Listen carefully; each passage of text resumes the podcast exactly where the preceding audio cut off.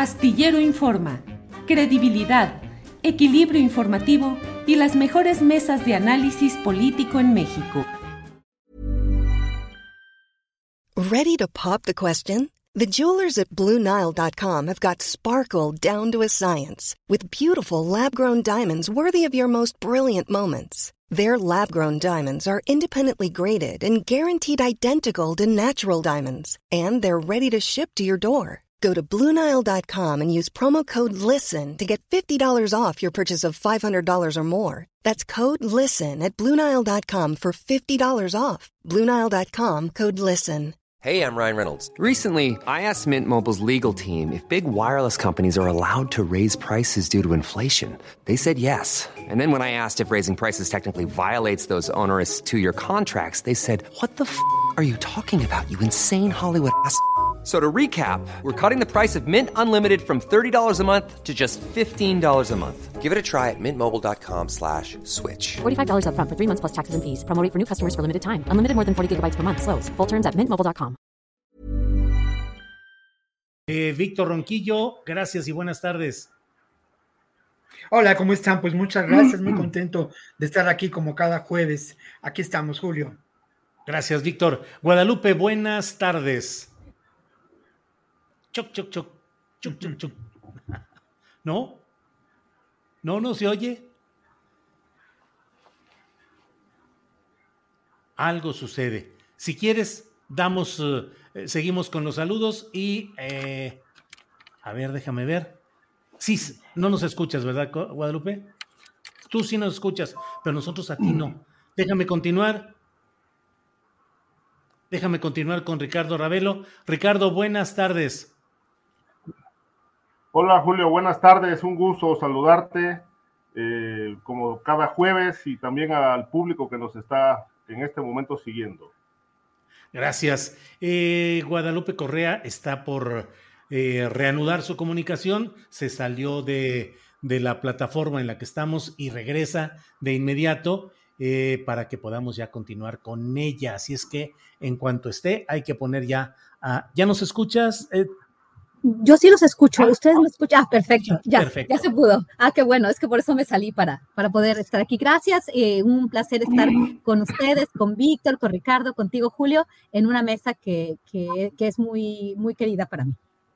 Cómo no, gracias, gracias, Guadalupe. Bueno, pues la verdad es que quisiera empezar, pues es que son muchos temas los que tenemos hoy. Desde luego, eh, me parece que el tema, ¿qué momento estamos viviendo, Guadalupe? Y mezclo lo de Ucrania y lo de la relación México-Estados Unidos. Tanto lo que está pasando de incertidumbre y de este peligro en la situación de Ucrania, como también la relación de México. ¿Qué momento estamos viviendo? ¿De reacomodos, de presiones fuertes contra México, de reacomodos en lo global? ¿Cómo ves todo el escenario, Guadalupe?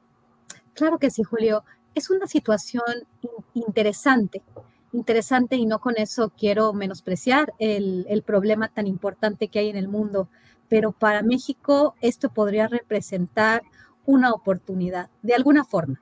Eh, creo que en este momento eh, se empezaron a disparar eh, los, expertos en Ucrania, ¿no? Todas las redes sociales están llenas de comentarios en inglés, en español, en ruso, en todos los idiomas sobre lo que sucede en Eurasia.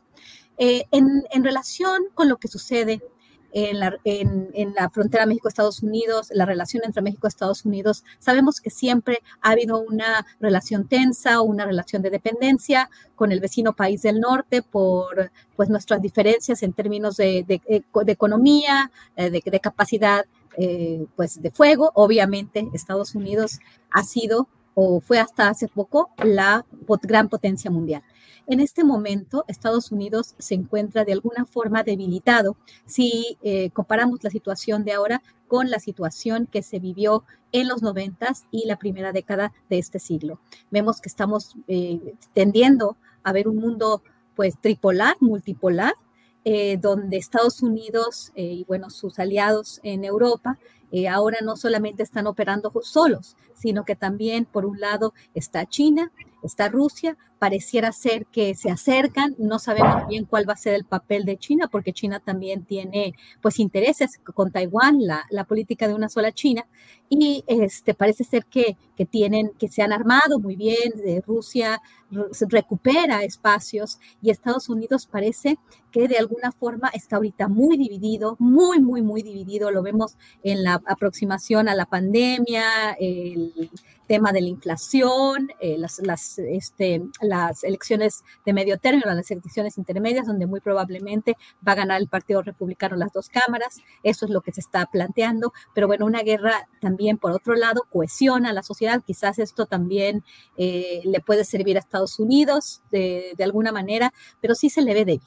Estados Unidos necesita cohesión, por eso Justin Trudeau, con el problema de los transportistas en Canadá, había eh, anunciado las medidas y las retira en el momento en que esto sucede. ¿Para qué? Para, para lograr cohesión. Estados Unidos necesita cohesionar a su población. Quizás lo que esté pasando en Eurasia le va a ayudar a, a esto, pero el presidente Joe Biden en este momento en los Estados Unidos se percibe bastante débil. Su vicepresidenta todavía se encuentra a nivel de aceptación como del 13%, una cuestión pues como nunca antes vista. Y bueno, muchas personas simpatizantes, no solamente de Donald Trump, sino los conservadores en los Estados Unidos, no ven con buenos ojos, eh, no vieron con buenos ojos la salida de Afganistán, de los Estados Unidos, ven a Biden como un presidente bastante débil, existen señalamientos de que el presidente no puede a veces hilar ciertas conversaciones, eh, lo cual nos, nos da la impresión a nivel global que Estados Unidos está perdiendo terreno. Entonces, en este sentido, y atendiendo a lo que pasa en Eurasia, Estados Unidos tiene que tener el control de su hemisferio y lo ha perdido de alguna forma. Eh, ¿Cómo lo ha perdido? Bueno, el caso de Venezuela, por ejemplo, ¿no? La entrada también por eh, este, los rusos y los chinos por Nicaragua. Em, en varias partes del, continente América, para los americanos, la doctrina Monroe de alguna forma, no es que se haya desquebrajado, pero va tal vez hacia, hacia, hacia allá. No sé si con esto porque algunos dicen, eh, la propaganda prorrusa que dice, ¿no? Cuando uno quiere eh, decir que Putin eh, tuvo una reacción a, acuerdos no, no, cumplidos, este, al acercamiento de la OTAN a sus fronteras, y otros dicen que no, aquí en Estados Unidos la versión mainstream, la versión es que Putin está actuando solo y que es una persona muy malvada, ¿no? Hay que, hay que, hay que entender esto de una forma mucho más holística, es esperar este, por ejemplo, no es mi tema de, especialidad, como ahora sí muchos argumentan, ya todo el mundo se volvió este, experto en Eurasia. Eh, es una cuestión complicada, pero para México eso es lo que sí entiendo.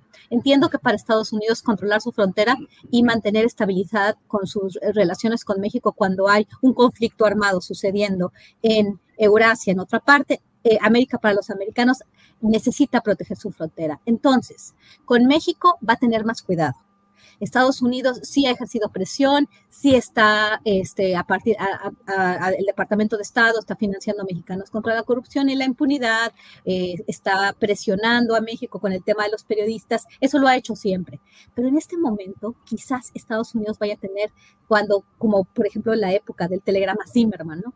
Eh, Estados Unidos va a tener que bajar la guardia porque le conviene tener a México de un aliado estratégico. Entonces, esto de alguna forma es una oportunidad para que México tome en algunas áreas decisiones más soberanas. Pienso, por ejemplo, en la reforma al sector eléctrico. Estados Unidos sí va a seguir eh, presionando, pero en, el, en, el, en, el, en, la cuestión real, tal vez en discurso sí va a seguir presionando, va a seguir manteniendo sus relaciones con los grupos que quiere, que, que, que se relaciona con el gobierno, pero también con la oposición. Pero bueno, es una oportunidad para México, la situación es delicada, pero bueno, creo que en este momento tanto Rusia como los Estados Unidos podrían ganar. Estados Unidos, Joe Biden, los demócratas podrían, si, si manejan bien esta situación esta comunicación, porque no podemos anticiparnos, podrían formar esa cohesión, podrían, eh, yo creo que eso le están apostando, a volver a que las personas, a que el, público estadounidense vuelva a, cohesionarse como cuando pasó el 11 de septiembre. God bless America. Este, Estados Unidos, este, Dios tiene que bendecir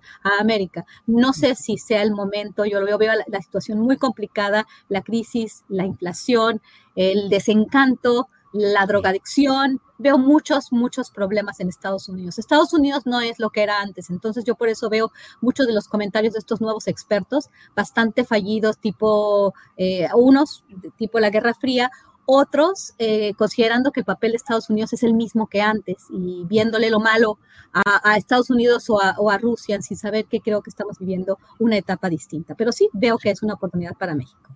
Gracias, Guadalupe. Eh, Víctor Ronquillo, ¿qué opinas sobre lo que está sucediendo en México en su relación con Estados Unidos, con toda esta serie de intercambio de opiniones, eh, eh, pues políticamente esclarecedoras de ambos, de ambos lados, o al menos con las intenciones esclarecidas tanto de allá hacia acá como de México en respuesta? ¿Qué opinas de eso y de lo que pasa también en Ucrania?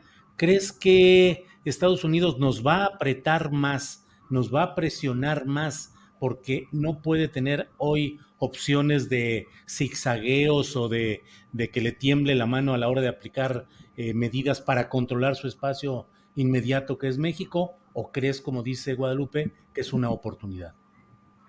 Mira, yo me sumaría a una reflexión que considera que la realidad geopolítica del mundo es distinta, ¿no? Y yo quisiera apuntar no solamente los cambios que se han dado en términos de lo que ocurre en Europa, de la crisis económica, política que es evidente en Estados Unidos, sino hablar también de lo que está pasando en nuestro continente, ¿no?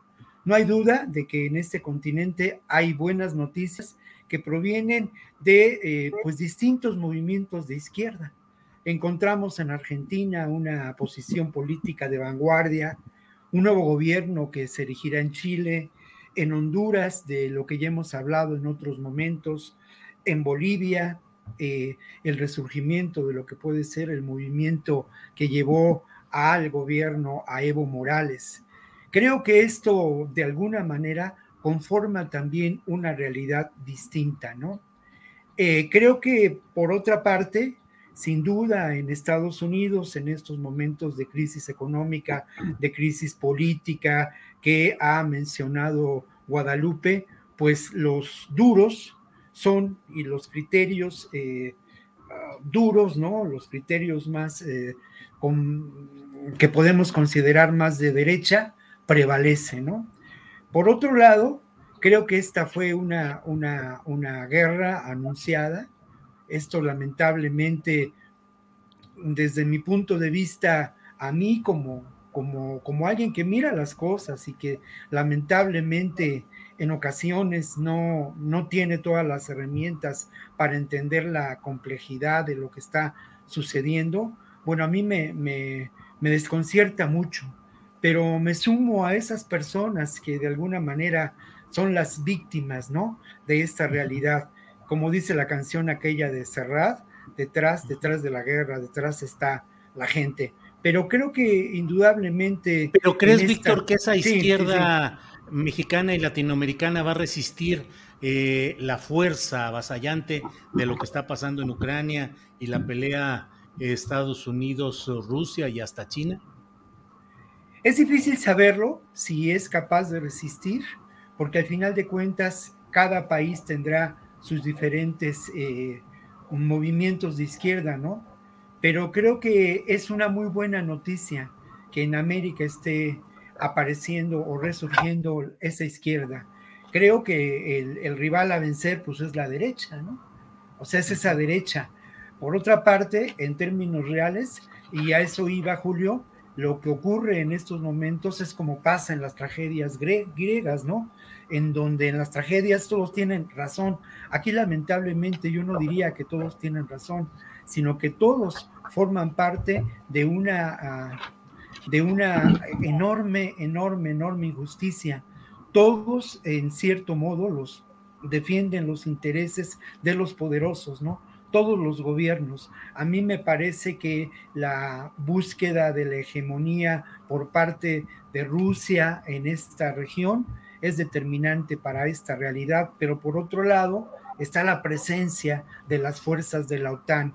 Por otro lado, el asunto del gas, el hecho de que Ucrania sea el segundo país más extenso en, en, Europa o en esta región de Euroasia, con grandes eh, recursos naturales, eh, nos hace pensar, lamentablemente creo que, que, ante lo que nos encontramos, sí es un momento de una situación muy preocupante porque involucra, lo que en otros momentos sucede, la participación de naciones que poseen armas nucleares, ¿no?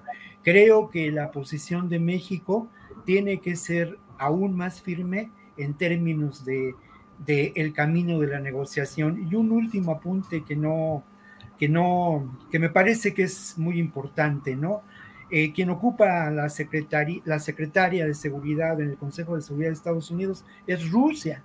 Eso nos tiene que, hacer pensar en cómo ya los mecanismos de eh, negociación, los posibles mecanismos establecidos de paz, para la paz, para el arreglo político, para el consenso posteriores a la Segunda Guerra Mundial, pues ya son insuficientes. Tendríamos que encontrar nuevas alternativas, ¿no? Y por ahí, por ahí creo que apuntaría esta primera reflexión, Julio. Muy bien, Víctor. Ricardo Ravelo, ¿cómo ves la situación de lo que pasa a nivel global Ucrania y todo lo que implica, que ya no lo repetiré, y también la relación de México con Estados Unidos y qué tanto impacta en una situación compleja como la que se vive en México, con violencia desbordada, con predominio de grupos criminales en varias partes del país, con una situación económica complicada también. ¿Cómo ves el impacto de lo global hacia lo nuestro en lo interno, Ricardo? Mira, Julio, obviamente eh, siempre se ha dicho que para una sociedad, eh, en este caso las sociedades en el mundo, eh, no es nada halagüeño, no es nada positivo que se inicie una guerra este, y que pueda escalar a dimensiones mayores, como lo ha planteado el presidente de Estados Unidos, Joe Biden, en el sentido de que si se iniciaba la guerra en Ucrania eh, por parte de Rusia, este, era el inicio de la Tercera Guerra Mundial. esperemos que esto no llegue a esos niveles, porque los impactos eh, que ya consigo trae esto son eh, desastrosos. Para los países una guerra significa también un, un gran negocio, ¿no? sobre todo los países bélicos, muchos europeos y Estados Unidos que históricamente han, han sacado provecho de, de, la guerra, de las guerras, ¿no? Por ejemplo, el caso de la Segunda Guerra Mundial, por ejemplo, bueno, significó un gran negocio porque eh, con la, la, ley Marshall que puso en, operación a Estados Unidos, pues se reconstruyó prácticamente toda Europa con, financiamiento de Estados Unidos, a excepción de Rusia, que no aceptaron la ayuda, eh, o el apoyo en este caso. Eh, ahora, por lo que respecta a este conflicto, es evidente que, bueno, se están, se pueden generar algunos reacomodos en lo que se ha denominado este nuevo orden mundial. Este, pero este nuevo orden mundial no, por lo visto, no va a estar este, exento de, violencia, exento de injusticias, exento de impactos en, en, mucho, en los mercados internacionales que ya eh, mucho se habla de las tensiones que hay en este sentido. Y, y a partir de que la invasión eh, rusa en Ucrania, este, bueno, pues eh, vimos que Estados Unidos anunció fuertes sanciones para la economía de Rusia, sobre todo para sus bancos y sus capitales invertidos en el mundo. Y esto obviamente puede traer una, una respuesta eh, seguramente también agresiva de Rusia. No hay que olvidar que a nivel Europa, Rusia, este, el Kremlin en este caso, es el principal proveedor de, gas en, los países europeos y tiene un, fuerte control, pesa muchísimo la, la, postura, la posición de Rusia en Europa. Y bueno, se han anticipado algunos escenarios en el sentido de que Rusia puede cerrar la llave del gas en Europa. Y esto va a traer un, problema gravísimo para muchos países porque eh, México, por ejemplo, es, un importador de gas, este, de tal manera que podemos enfrentar algunas eh, crisis, aumento de precios, eh, se van a disparar los, los, los energéticos, ¿no? en este caso el petróleo, el diésel, el gas, la electricidad, y como consecuencia de ello también puede venir una mayor escalada en la inflación que que ya en México es verdaderamente preocupante el nivel de inflación, este, la carestía, ¿no? Todo ha aumentado. A partir de la pandemia, tiene, obviamente tuvo su impacto muy fuerte, lo hemos visto. Eh, la gente, bueno, nosotros que somos consumidores, vamos a un restaurante y bueno, el, café ya está muy caro.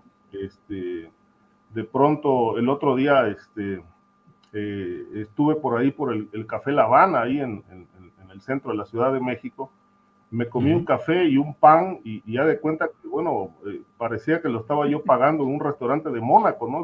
Donde, un café vale 8 euros. Entonces, eh, ese tipo de cosas eh, vamos a empezar a ver con estos impactos en la, en, la, economía. ahora, la, la, la, situación tiende a agravarse porque el, el, el planteamiento de Estados Unidos es que bueno, tendrá que echar, posiblemente echar mano de sus aliados. Si Rusia cierra la llave del gas en Europa, pues van a tener que suministrar gas con los países aliados para poder sortear una, una emergencia. Y en este caso, bueno, creo que lo preocupante es, es, el, impacto que va a tener a nivel social y sobre todo en los países que tienen un alto nivel de pobreza, como es el caso de México, ¿no? Por lo menos la mitad del territorio, somos 130 millones de, de habitantes en, la, en, el país, por lo menos la mitad de la población eh, está en situación completamente difícil en lo financiero. Y, y obviamente enfrentar una, una crisis de, de, energéticos con todo lo que esto implica en, en, el impacto en precios, pues no es nada, nada positivo para, para la economía y sobre todo para las familias más, más, más pobres de, este país, que realmente sufren y padecen no solamente para llevar el alimento a, la mesa, sino para pagar la luz, para pagar el agua, etcétera, todo lo que implica comprar la despensa. Este, a nivel familiar y a nivel, a nivel de, sociedad, creo que va a tener un, impacto muy fuerte. Esperemos que realmente no llegue a, a ser tan desastroso. Gracias. Gracias, Ricardo. Eh, Guadalupe, me quedé pensando sobre lo que dijiste en tu primera intervención y te pido, si eres tan amable, si nos abundas un poco acerca de este esquema de la decadencia o de la disminución de fuerza del antaño tan poderoso eh, imperio estadounidense. Eh, ¿Cómo va desmenuzándose? ¿Cuáles son los ingredientes? ¿Y qué consecuencias puede tener respecto a su relación con países estamos atados geopolíticamente a él, como es México. ¿Qué tal el sentido de la oportunidad que dijiste? ¿En qué puede aprovechar México, en buen sentido, pues esa debilidad del imperio? ¿Qué tanto la presencia de los mexicanos, eh, hasta ahora sin reconocimiento de su fuerza electoral en Estados Unidos, pueden tener un nuevo protagonismo y una nueva fuerza o una nueva presencia en una eventual recomposición al interior de un imperio que sigue pareciendo apabullante, estrepitoso, pero que según nos dices tiene ya sus fisuras y erosiones. Guadalupe. Exactamente, tiene sus fisuras y erosiones y definitivamente sigue siendo un gigante.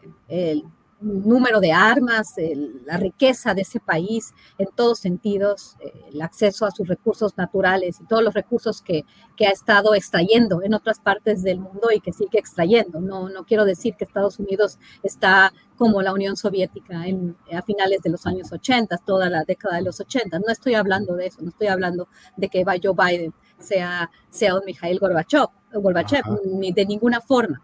Sin embargo, la misma eh, situación, lo que se está viviendo adentro. Yo vivo aquí, entonces se ve un deterioro, un deterioro muy claro en la sociedad. Eh, el tema de las elecciones, desde el año 2008, desde esta crisis eh, del sector inmobiliario, esta burbuja que, que, explota en 2008, Estados Unidos eh, empieza un declive muy importante. ¿Por qué? Porque se, eh, se salva el, el, sector financiero, un tipo Fobaproa, pero esto genera una desigualdad impresionante. Las élites continúan teniendo cada vez más, más control, la salvan y bueno, ¿quién paga por esto? Pues todos los ciudadanos estadounidenses. Esto da origen a la elección del, de 2016. Donald Trump. Donald Trump eh, la, cuestión es esta, que podría ser una oportunidad para México, para los migrantes que están mexicanos en el extranjero, se podrían tener concesiones de acuerdo a cómo se maneje, pero también hay que entender una cosa, Donald Trump supo manejar el descontento de toda esta eh, clase social, la, clase media baja de los Estados Unidos, que ya no tenía eh, opción del sueño americano, lo que tuvieron ellos después de la guerra, de la Segunda Guerra Mundial. Estados Unidos realmente salió avante de la Segunda Guerra Mundial, pero ya no hay esas oportunidades ni siquiera para los estadounidenses. Y esta, hacer América grande otra vez, no simplemente es una cuestión de supremacismo blanco, es una cuestión de crisis. Y esta cuestión de crisis la aprovecha el presidente Trump para echarle la culpa a los mexicanos, para construir el muro, para decir que los que se roban los trabajos son los mexicanos. En ese sentido, hay una oportunidad, pero también hay una fisura dentro de la sociedad. Están eh, las, los segmentos demócratas, eh, los segmentos liberales y los segmentos conservadores, que se han ido a los, a, las, a los extremos y donde realmente este, sí, ahora sí, supremacismo blanco, que no puede ver a los, a los mexicanos y que definitivamente, esto, esto es una cuestión muy complicada, ¿no? Porque sí se podría ver, no, es una oportunidad, pero ¿qué es lo que va a pasar en las intermedias? Van a ganar los republicanos, a menos de que alguna cosa muy fea suceda en el mundo, un ataque terrorista en territorio estadounidense, donde realmente se diga, todos vamos con nuestro presidente Joe Biden, ¿no? Que también él mismo no, no refleja eh, control, poder, no, no lo hace. Ni siquiera el, el, jefe del Departamento de Estado, el secretario de Estado, eh, Blinken, realmente muchos aquí en Estados Unidos dicen, lo que queremos son halcones, ellos son palomas, esto no puede ser, así no es. Pero bueno, muy probablemente van a perder. Los republicanos van a ganar eh, en, la, en, la, en, la, Cámara de Representantes y en el Senado. ¿Y qué, qué significa esto? Que un que una posible reforma migratoria comprensiva que haga factible la regularización de pues cerca de 11 millones, uno dicen 12, otro dicen 10.5 millones de mexicanos indocumentados, que no van a ser todos, sino una fracción. Esto está fuera de cualquier agenda porque saben los republicanos, saben los conservadores que el tema de la migración es un tema muy importante que tienen que manejar y que tienen que generar, obviamente, un rechazo completo a la migración. Entonces, por un lado, esto, lo que, está, lo que, lo que estamos viviendo ahorita en Estados Unidos, pues apunta hacia allá. Ahora bien, lo que está pasando en Eurasia es algo muy importante, porque realmente eh, este, sí puede unir a los, a los estadounidenses de alguna manera si lo, si lo manejan bien.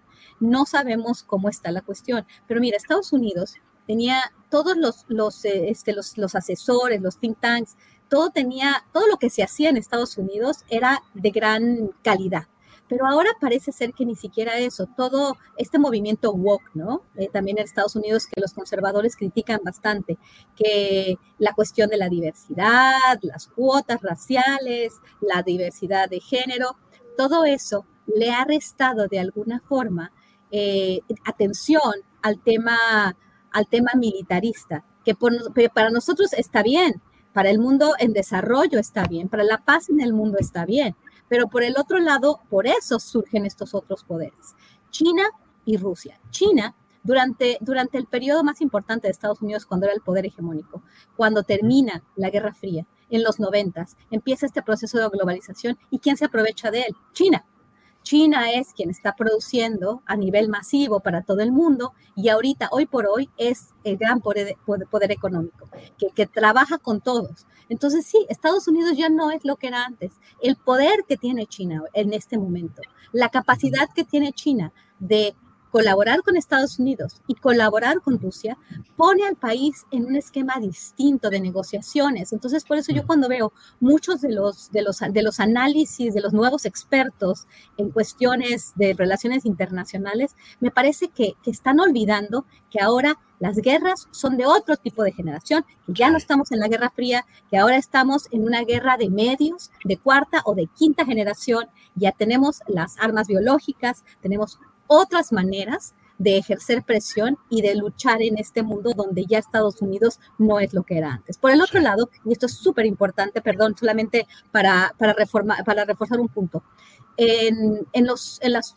en el último probablemente eh, medio siglo o quizás más, la energía es crucial y esto es una, una cuestión que México no puede dejar de ver el, tema de la seguridad de los recursos energéticos es una, es una cuestión de seguridad nacional.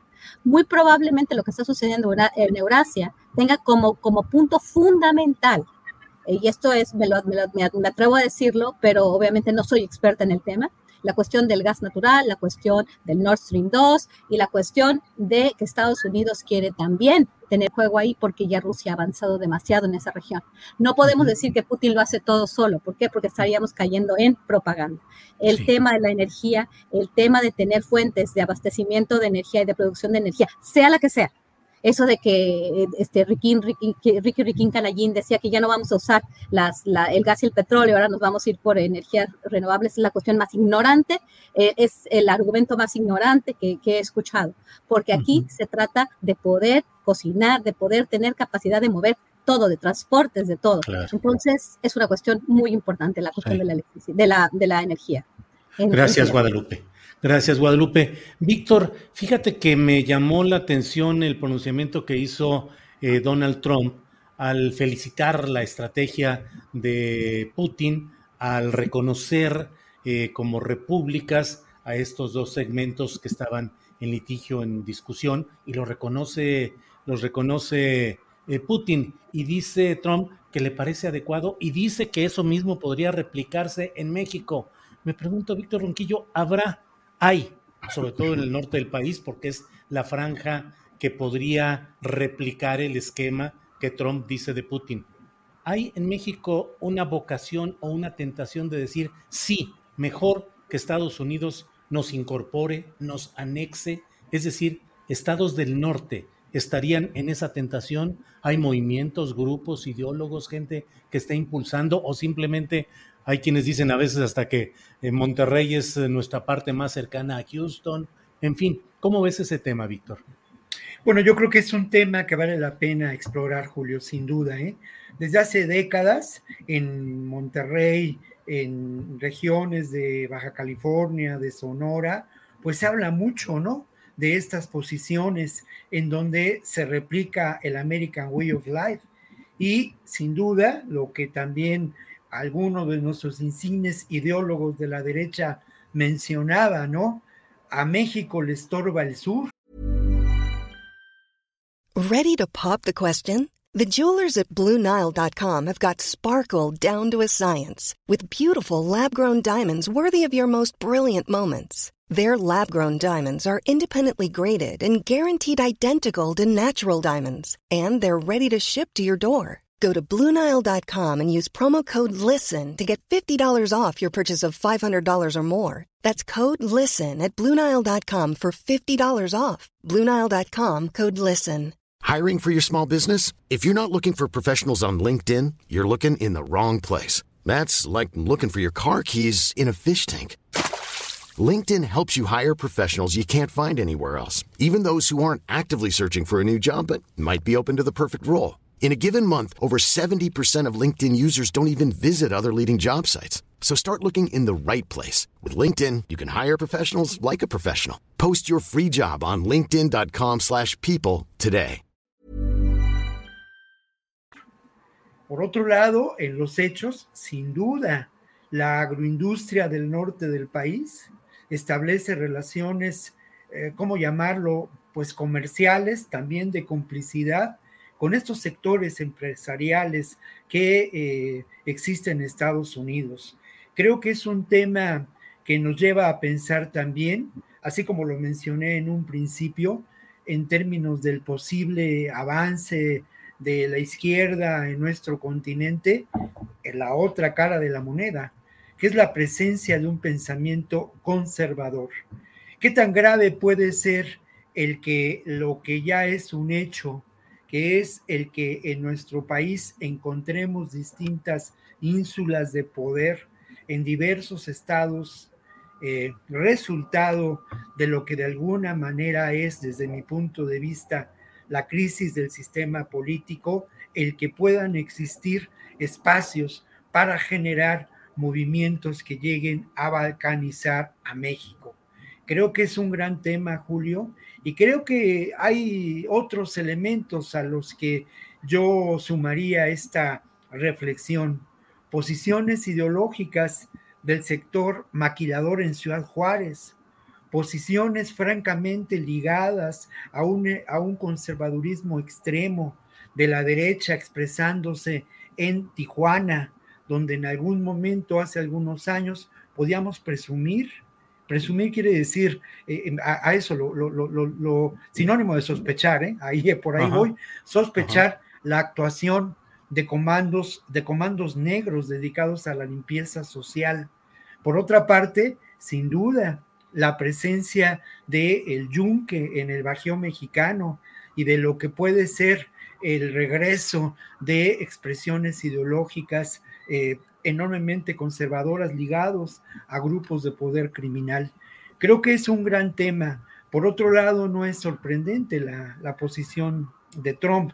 Trump eh, es, fue un aliado de los sectores más conservadores eh, de la propia Rusia y en esos sectores más conservadores de la, propia, de la propia Rusia no hace falta ser experto para mirar claramente que son encabezados por el propio Putin. Por eso decía que en esta tragedia moderna, de alguna manera todos los grupos de poder son eh, cómplices, ¿no? De una enorme realidad de injusticia que coloca al mundo en una situación de verdadera alarma por los protagonistas de, esta, de esta crisis eh, geopolítica, ¿no? Eh, yo cerraría este comentario diciendo y, compartiendo con, con las personas que nos escuchan la pregunta de ¿a quién beneficia esta situación de violencia, de guerra? pues sin duda los primeros beneficiarios son los que han propiciado esta tensión. Y me parece que quien ha propiciado esta tensión, pues son estos grupos de, sector, de, sectores enormemente poderosos en Estados Unidos, en la propia Rusia, con distintas posiciones, y sin duda también a, la, propia, a la propia China, como ya lo mencionaba Guadalupe, ¿no? Creo que eh, es de temerse el que eh, la alianza entre Estados Unidos, la comunidad europea y eh, enfrente una posible alianza entre Rusia y China, ¿no? En un mundo bipolar en donde poco, poco podemos actuar los países que tenemos una posición distinta, pero, pero yo soy optimista y creo que más allá de la, de la izquierda, de la izquierda, ¿cómo llamarlo? Pues la izquierda en el poder, la izquierda que de alguna manera ocupa espacios eh, en, los diferentes gobiernos de este continente y de otros continentes, está esa otra izquierda que de alguna manera participa en la construcción de un mundo diferente. Esa izquierda que se manifestó y que llevó al triunfo electoral a un nuevo gobierno en Chile, a un nuevo gobierno en Honduras, que a pesar de todo y contra todo, también participó en el triunfo de López, de López Obrador. Esa izquierda, Julio, si me permites, de manera temeraria puedo decir que esa izquierda sí se pronuncia y que esa izquierda es mucho más amplia de lo que pensamos, que tiene un carácter humanista y que reflexiona también y, toma posiciones ante la crisis de este sistema mundo en que nos encontramos. Gracias, Víctor. Eh, a las cinco y media de la tarde de hoy vamos a poner un especial en el cual hemos hablado con dos eh, madres de niños fallecidos en la guardería ABC en Hermosillo, Sonora. Eh, lo vamos a poner, es una entrevista que hice, está grabada, pero la vamos a poner a esa hora y es una entrevista que me parece muy relevante. En esencia dicen Margarita Zavala es una nefasta, eh, el ministro Saldívar es un cínico que no, que hasta ahora dice lo que en su momento no supo defender y una de las madres nos dice, cuando él reconoció que no habló en su momento, para proteger a la Corte, dice, para mí ahí se cayó todo porque él prefirió mantener el estatus de la Corte de esos ministros y de esa corrupción en lugar de estar con las víctimas y con una tragedia eh, con la cual él puso en su momento, dicen, una actitud muy sensible, pero a la hora de la hora no hizo nada. Y le piden al presidente López Obrador que haga cosas que realmente eh, signifiquen una justicia que no encuentra y no ve. Cinco y media en este mismo canal vamos a poner esa entrevista. Sobre ello, Ricardo Ravelo, te quiero preguntar cómo ves el tema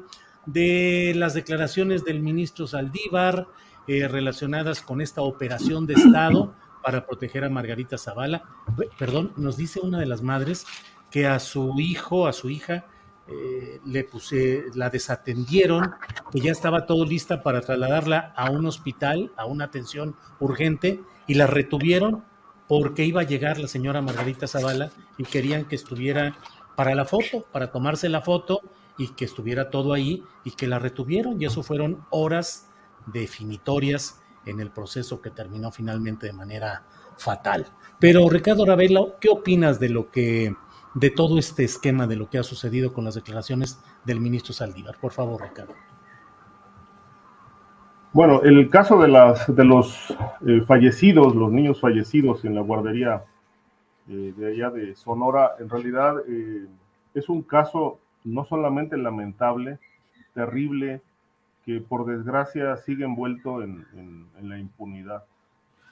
No hay reparación de daño, no hay castigos, es decir, la justicia ha brillado por su ausencia. De ahí que eh, sea muy cuestionable esta, estas declaraciones que hizo el ministro Saldívar mm, muchos años después, 12, eh, 13 años después de, este, de esta tragedia, eh, pues que le haya respondido de esa manera Calderón y haya expresado que, dicho que, se montó incluso un operativo especial para proteger a los familiares de Margarita Zavala. En realidad Margarita Zavala ha negado todo esto, ya se generó una verdadera polémica, eh, una confrontación ahí de declaraciones, del ministro Saldívar, eh, eh, digamos, pincando el diente en este tema, que en su momento, como bien lo dices, guardó silencio, eh, se sumó a, la, impunidad que, hasta hoy cobija este, a este caso. Y creo que, eh, es momento, digamos que viendo la parte positiva, es momento de que esta investigación realmente se reactive, se, haga una revisión verdaderamente a fondo de lo que realmente pasó en la guardería y, y se aplique la ley. Es decir, el presidente López Obrador ha sido muy, muy enfático, no solamente en este caso, sino en muchos casos de injusticia, en muchos casos de impunidad. Ha dicho que, bueno, su gobierno no, no lo va a tolerar y que, y que los casos que estén pendientes de aclararse, pues se tienen que, que aclarar, ir a fondo para realmente conocer la verdad histórica, lo que realmente ocurrió en la guardería, porque hay un cúmulo de versiones. Eh, pero me parece que ha, estado haciendo falta, ha hecho falta una investigación profunda, detallada, que realmente, y, sobre todo que, haya castigo, que haya castigo eh, para quienes están o estuvieron en su momento implicados en esto, ¿no? Se habló mucho de, eh, aplicar un, castigo ejemplar al entonces gobernador de Sonora, Eduardo Burs, eh, por las responsabilidades que, tuvo en este caso y realmente contra él ni funcionarios menores ha habido castigo ejemplar. Desde ahí que las madres, los padres, los deudos, con justa razón estén protestando porque ya han pasado tantos años y el caso pues eh, se ha quedado ahí a la espera de que una investigación los acuda y de que realmente los responsables vayan a prisión. Yo creo que me parece muy responsable lo de Saldívar, a la vuelta de tantos años, pues ahora venga a decir cosas que en su momento cayó. Y si realmente hubo alguna responsabilidad de Margarita Zavala en su momento, ella dice que atendió a las víctimas, que incluso este, buscó muchos contactos con hospitales para atender eh, los casos eh, de los niños este, que estaban eh, en estado de gravedad.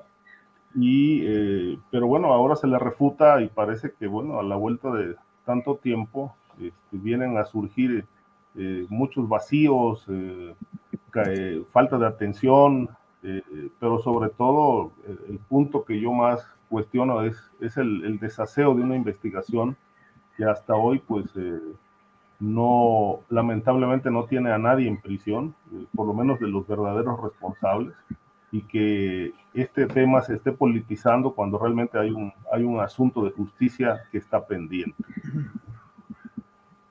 Bien, Ricardo, gracias. Eh, sobre este mismo tema, Guadalupe Correa, ¿qué opinas? Yo la verdad es que nunca había leído un o escuchado un relato que además lo hizo con un tono muy calmado, no, no hubo gritos, ni estridencia, ni, ni descompostura en el tono facialmente del ministro Saldívar, pero lo que relata es, al menos lo que él dice, es la injerencia absoluta del Poder Ejecutivo Federal para avasallar y para imponer una decisión a la Suprema Corte de Justicia de la Nación. ¿Qué opinas sobre este episodio, Guadalupe? En realidad e, es un episodio que sí es, es escalofriante. Es escalofriante solamente poder entender lo que sucedió en ese sexenio, pero de cualquier forma, estoy de acuerdo con quizás la visión de las víctimas con lo que van a presentar en, eh, a las cinco y media, porque de cualquier forma, creo que Arturo Saldívar no, en su momento este, pues no, no quiso hacer frente a, a, un, a todo un aparato. Entiendo que, que, da miedo, entiendo que no se puede muchas veces ir con, con todo el, contra todo el poder, pero bueno, sí, sí me hace cuestionar este tipo de actitudes, eh, aunque yo no tengo todos los elementos para hacer un buen juicio. Eh, vamos a ver también, eh, yo tengo, estuve buscando ¿no? información y parece ser que desde 2019 el, ministro presidente de la Suprema Corte, Arturo Saldívar, afirmó públicamente que recibió estas presiones. Esto es lo que pude eh, este, capturar de, los medios de comunicación en, un artículo, me, imagino que está en varios, ¿no? pero este lo encontré en La Voz de Michoacán. Entonces, bueno, esto fue desde... Fíjate, Guadalupe, perdón, nomás como agregadito, Diego Enrique Osorno en su libro de Los Zetas también lo menciona, que es del 2012, algo así. Exactamente. Conocí el libro, pero más bien me, basé, porque bueno, obviamente teníamos que prepararnos para el día de hoy, en, sus tweets del día de ayer, donde él hace un tweet, escribe un tweet muy interesante, pero que tampoco hace mucho sentido por varias cuestiones. Eh, pero, pero me pareció interesantísimo lo que él dijo, ¿no? O sea, desde 2019 el ministro, él, Arturo Saldívar, ya había afirmado esto públicamente. El, el libro de Diego Sorno este, fue publicado en el año, si no me recuerdo, 2012 o 2013, pero obviamente fue escrito un poco antes, ¿no? Entonces esta información ya se, ya se conocía. De hecho, Diego Sorno eh, tuvo, escribió un libro sobre, sobre, sobre, sobre ABC, probablemente por cuestiones personales que lo tuvieron, eh, este, que lo tuvieron en el estado de Sonora por un tiempo importante. Bueno, eh, él, y esto creo que es muy importante, el hilo de ayer de Diego Sorno, eh, haciendo una mención de decir, bueno, qué bueno que ya digas algo, ¿no? Pero además de todo, lo que es más revelador es que esto podría haber sido, si esto, o sea, la, razón por la cual eh, Felipe Calderón no dejó que esto, que esta investigación continuara, vamos, que este reporte este, continuara, fue precisamente no porque quería defender a los familiares de su esposa, a, los, a, la familia este, Gómez del Campo, sino que más bien eh, se estaba defendiendo a sí mismo, ¿no? Para que no se le sentaran responsabilidades este, en la Suprema Corte Internacional. O sea, realmente, pues, realmente pudo haber sido peor, eh, que esto pudo, o sea, lo que, lo que pasó se pudo haber eh, aunado a a otro tipo de, a ver, déjame ver cómo lo tengo aquí. Aquí, aquí está, aquí tengo los, los tweets de, de, de, Diego Dice, si el, si el este, no hubiera sido aplastado por la maquinaria, podría, dice, Felipe Calderón podría haber sido enjuiciado por el asesinato de los estudiantes de TEC de Monterrey, entre muchos otros crímenes atribuidos a soldados rasos. O sea, él, él hace este símil. Yo no entiendo muy bien eh, cómo está, pero bueno, él, él dice, que así evade su responsabilidad presidencial, para una eventual eh, pues acusación y más pruebas, ¿no? Para hacerlo, para hacerlo responsable, juzgarlo por las violaciones a derechos humanos cometidas en la llamada guerra contra el narco. Así lo pone Diego Sorno. Quiero nada más nada más para, para terminar esta, esta idea, eh, creo, que, creo que es muy, muy importante comprender que lo de la guardería ABC es solamente uno de los de los eventos que sucedieron en, ese periodo, que nunca quedaron a la luz, eh, se perdieron muchos, este, mucha información que nunca se investigó. Recordemos que hubo accidentes aéreos, recordemos que hubo ah, este, desapariciones de las que no, se, que, que no hay responsables. Recuerdo San Fernando 1, San Fernando 2, recordemos Cadereyta, y todo eso ha quedado en la ignominia. Y Felipe Calderón sigue hablando y además de todo todavía tiene un tiene mucho mucha presencia en el en el sistema judicial del país este, realmente este, esta parte del, del, gobierno mexicano de alguna forma de las instituciones del Estado mexicano que que no dejan que avancen muchos procesos, ¿no? Estos eh, abogados de, de, la libre de derecho, muy relacionados con el Partido Acción Nacional, donde Felipe Calderón todavía tiene una cierta influencia, pues aquí también, o sea, hay mucha protección por parte del, del, del, del aparato judicial de México, ¿no? Es muy, muy delicado. Claro. Gracias, Guadalupe. Eh, sobre este mismo tema, Víctor Ronquillo, ¿qué opinas sobre esa conjunción de factores, ministro Saldívar, revelaciones, Margarita Zavala, Felipe Calderón, Guardería ABC.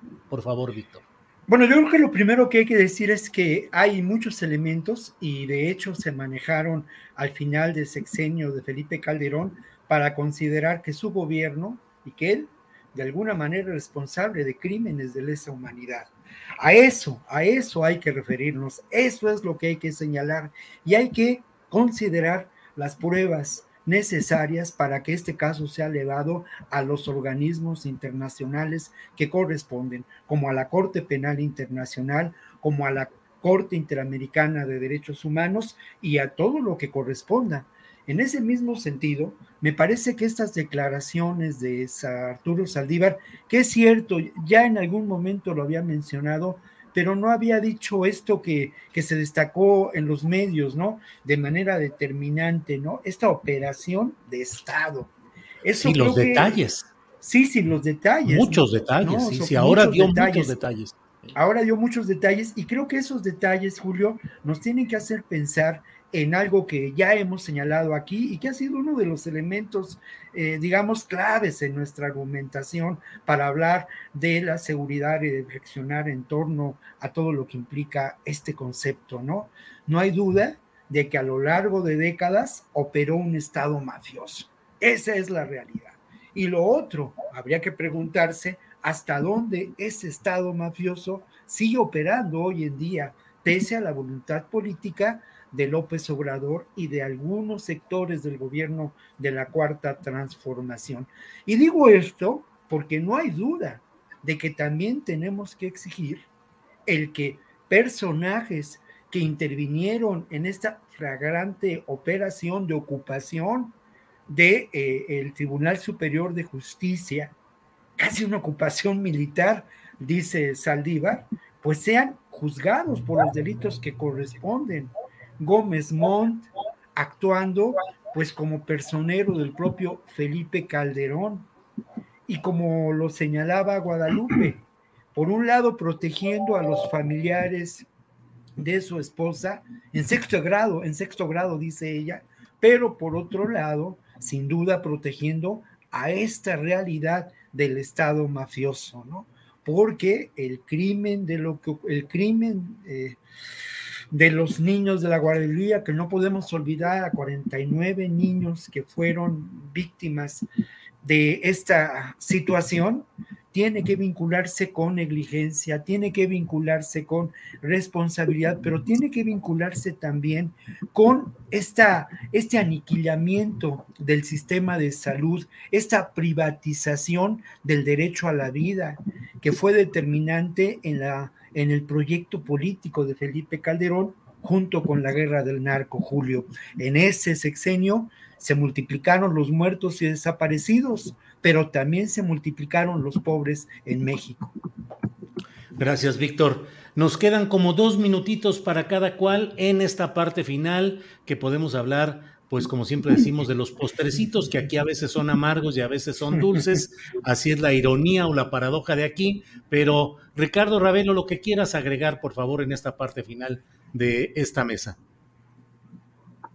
Sí, este Julio, mira, me llamó mucho la atención eh, que, eh, un dato que, bueno, un, un, un apunte que hizo Guadalupe sobre los casos que quedaron impunes eh, en el gobierno de Calderón y verdaderamente estaba yo aquí haciendo una, una, pequeña lista así improvisada de lo que me vino a la memoria.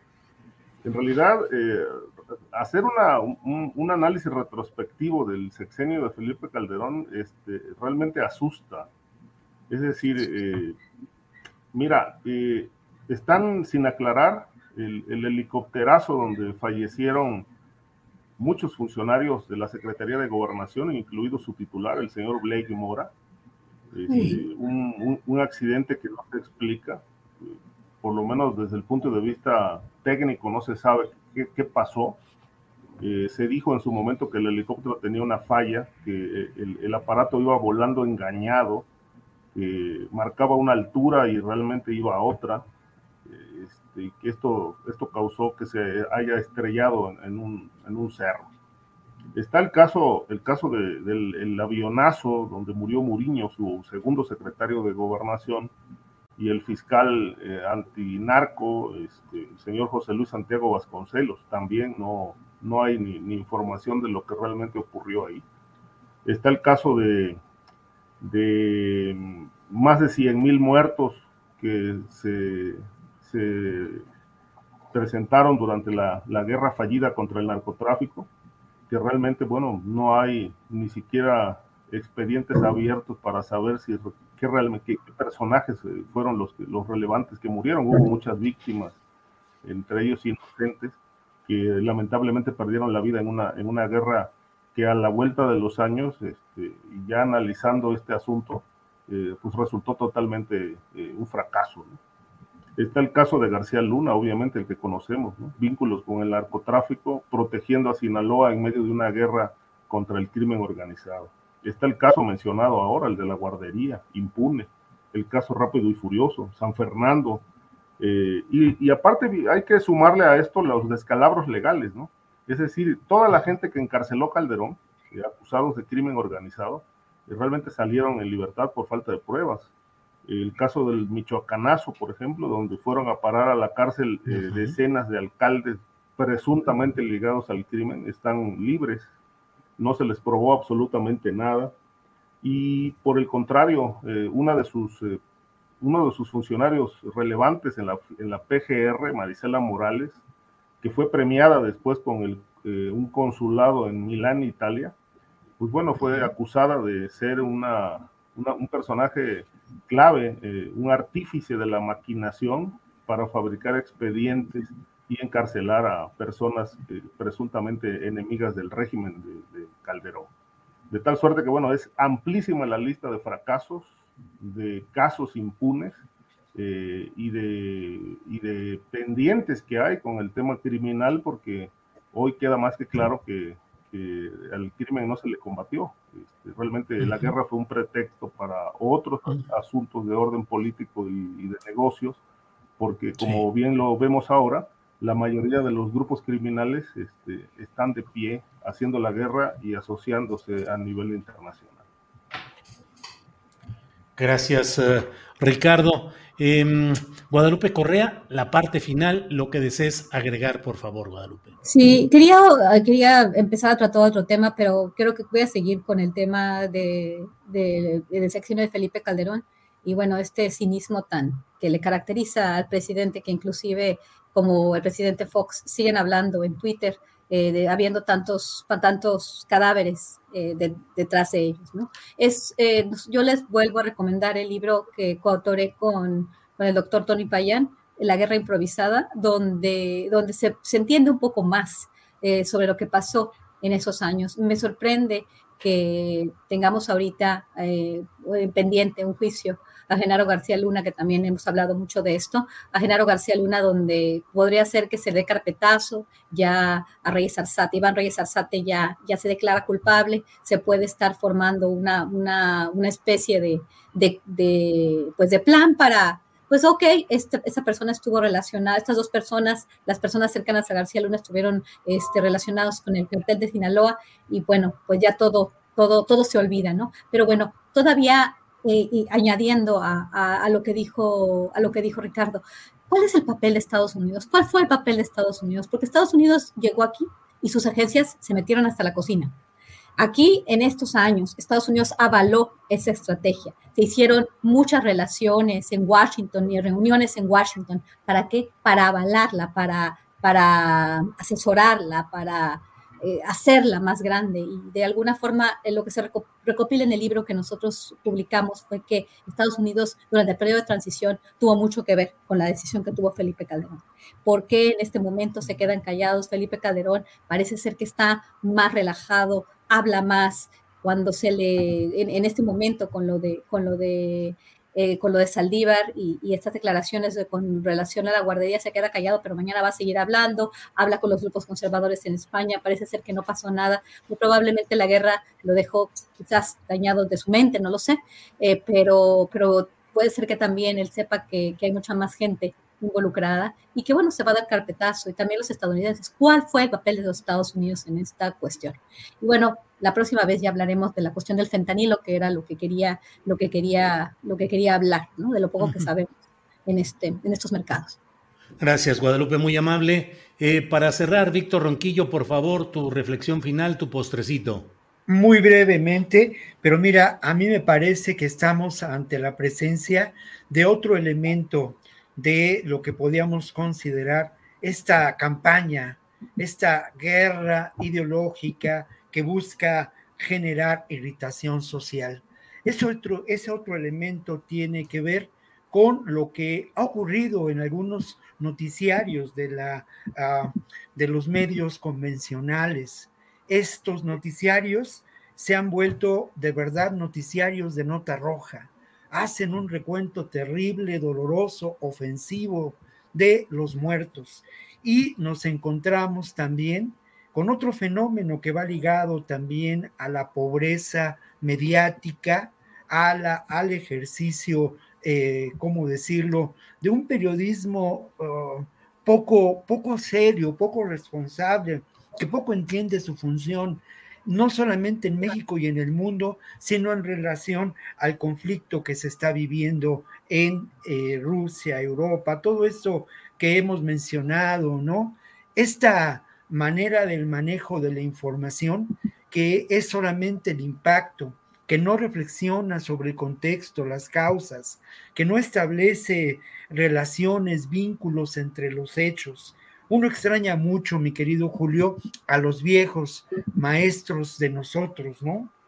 Eh, que lamentablemente pues nos han dejado una enseñanza que las nuevas generaciones no, no parecen seguir. Y no parecen seguir porque al final de cuentas lo que importa es el negocio. No hay línea editorial, hay línea de negocio en muchos medios en México y en el mundo. Y a mí me indigna mucho eh, que algunos comentaristas, algunos conductores de noticias, algunas de las grandes, entrecomilladamente, por supuesto, figuras del periodismo, ahora hablen de la precariedad laboral de muchos de nosotros, de las infanterías del periodismo, cuando ellos son cómplices de esa precariedad laboral y no solamente de esa precariedad laboral, sino son cómplices y guardaron silencio cuando hablamos de las condiciones que generaron la violencia, que generaron las amenazas, que generaron los homicidios y que lamentablemente ahora prevalecen de muchos de nuestros colegas. Es indignante la posición de muchos de ellos, Julio. Un postre muy amargo, pero un postre pues necesario. Así es, Víctor. Les agradezco en esta ocasión, este jueves 24 de febrero, eh, Guadalupe Correa. Gracias y buenas tardes. Muchas gracias, Julio. Buenas tardes, buenas tardes, Víctor. Buenas tardes, Ricardo. Que les vaya muy bien y nos vemos el próximo jueves. Así es, Ricardo, gracias y buenas tardes. Gracias a ti, Julio. Es un placer, como siempre, estar aquí en este programa. También aprovecho para eh, saludar y felicitar a, mis compañeros Víctor y, Guadalupe, que tengan todos un buen fin de semana. Gracias, Víctor Ronquillo. Buenas tardes. Gracias. Muchas gracias y pues nos encontramos aquí la próxima semana. Un abrazo para Guadalupe, para Ricardo y obviamente para ti, Julio, y de verdad también un abrazo afectuoso para el público que comparte con nosotros este espacio de reflexión y de análisis en el gran tema de la seguridad con todo lo que implica. Muy bien, muchas gracias. Nos vemos pronto. Hasta luego. When you make decisions for your company, you look for the no-brainers. If you have a lot of mailing to do, stamps.com is the ultimate no-brainer. Use the stamps.com mobile app to mail everything you need to keep your business running with up to 89% off USPS and UPS. Make the same no-brainer decision as over 1 million other businesses with stamps.com. Use code PROGRAM for a special offer. That's stamps.com, code PROGRAM. En Sherwin Williams somos tu compa, tu pana, tu socio, pero sobre todo somos tu aliado, con más de 6.000 representantes para atenderte en tu idioma y beneficios para contratistas que encontrarás en aliadopro.com. En Sherwin Williams somos el aliado del PRO.